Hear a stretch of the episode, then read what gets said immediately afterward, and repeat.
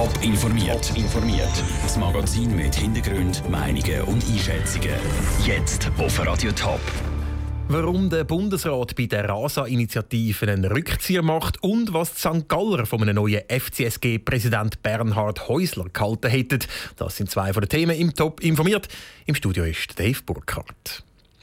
Überraschung heute im Bundeshaus. Der Bundesrat verzichtet bei der sogenannten RASA-Initiative auf einen Gegenvorschlag. Damit kommt die Initiative, die den Zuwanderungsartikel wieder aus der Verfassung will streichen, sehr wahrscheinlich ohne Alternative vor das Volk. Grund für den Verzicht vom Bundesrat sind die Lehren aus der Vernehmlassung. Aus dem Bundeshaus berichtet Franziska Boser. Mit der Initiative «Raus aus der Sackgasse», kurz RASA, soll der Zuwanderungsartikel, den wir mit der Masseneinwanderungsinitiative angenommen haben, wieder aus der Bundesverfassung herausgestrichen werden. Ursprünglich hat der Bundesrat der Initiative einen Gegenvorschlag gegenüberstellen. Er hat zwei Varianten in die Vernehmlassung geschickt.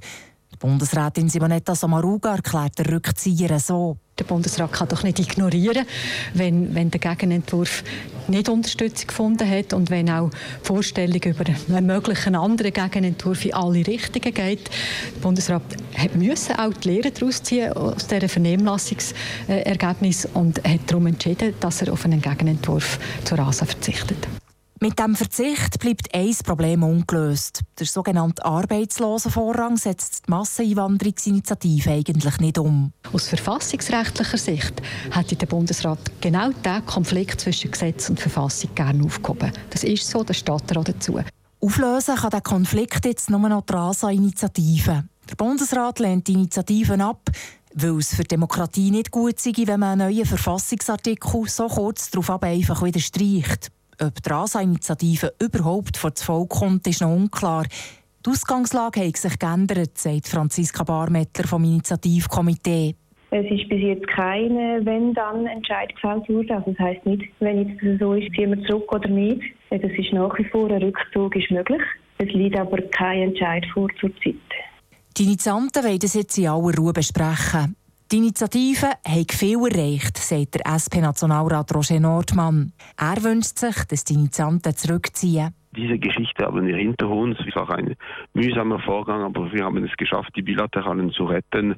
Und eigentlich sollten wir jetzt äh, vorwärts schauen und nicht nochmals diese Vergangenheit bewältigen. Wenn die Initianten nicht zurückziehen, dann ist als nächstes wieder das Parlament am Zug. Das kann dann selber einen Gegenentwurf ausschaffen.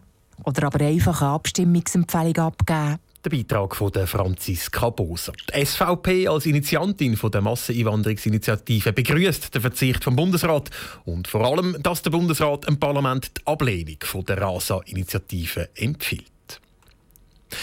Wie sicher sind die Atomkraftwerke in der Schweiz? Wie lange sollen die Atomkraftwerke in Betrieb sein? Und wer kontrolliert die Sicherheit von diesen Atomkraftwerken? Die Fragen sind im Parlament heftig diskutiert worden. Heute hat der Bundesrat auf diese Fragen reagiert. Peter Hanselmann.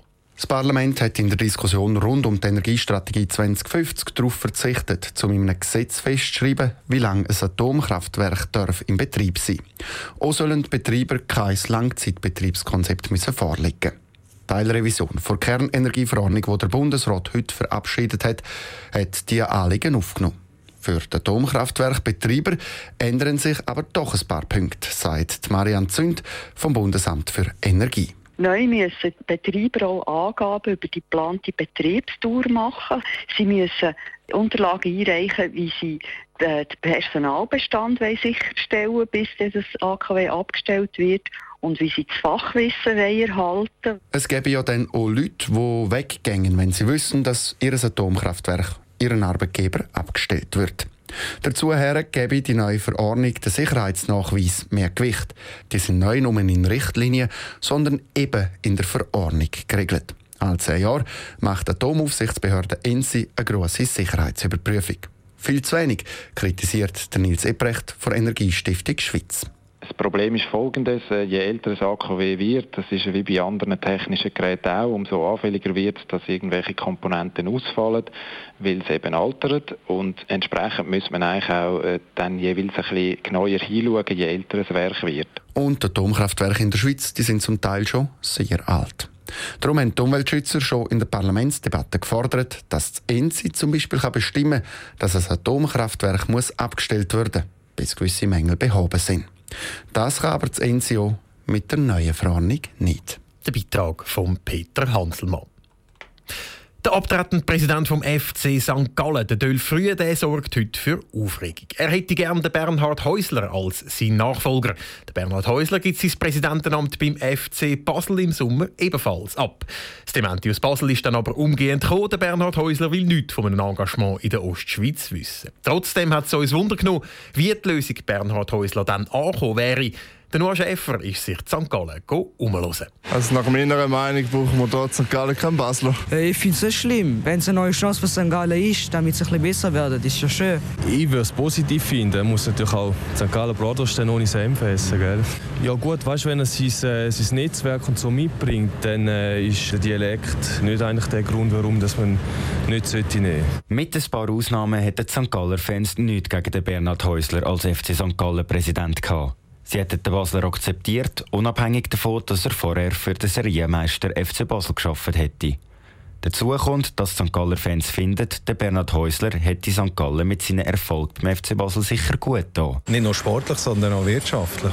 Von dem her meinte ich eigentlich schon, dass das eine gute äh, Chance könnte sein für den äh, FC St. Gallen. Gut, sicher, aber die Strukturen sind komplett anders, die Region ist anders. Es fehlt vermutlich auch das Geld, um das so aufzubauen wie in Basel. Was bei den St. Gallen-Fans aber viel mehr das Thema ist als der neue Präsident, ist die momentane Verfassung der Mannschaft und der aktuelle Trainer, der Joe Zinnbauer. Kommt ein neuer Präsident, haben viele Fans die gleiche Vorstellung, was der als erstes machen soll. Der Trainer wäre durchaus auch gut, wenn man den auswechselt. Sie sollten ein bisschen motivierter spielen und mehr als ich glaube, habe ich das Gefühl. Ich würde mal die Hälfte der Mannschaft spicken zuerst. Ich denke, nach den Leistungen vom Zinnbau in den letzten Spielen müsste er ihn spicken. Passiert jetzt doch noch ein Wunder und der Bernhard Häusler wird doch Präsident vom FC St. Gallen? Hat der Fan die Idee, dass der Bernhard Häusler nicht allein kommen sollte? Äh, ganz ehrlich, ich würde sagen, dann soll der Trainer von Basel auch mitnehmen, denn sein Vertrag läuft sowieso aus im Sommer. Der Beitrag von Noah Schäfer. Die Nachfolgersuche beim FC St. Gallen für den Präsident Dolph Früh läuft also weiter. Als Favorit gilt momentan der CEO von der FC St. Gallen Event AG, Pascal Kesseli. Entschieden wird dann an der GV im Mai. Top informiert, auch als Podcast. Mehr Informationen gibt's auf toponline.ch.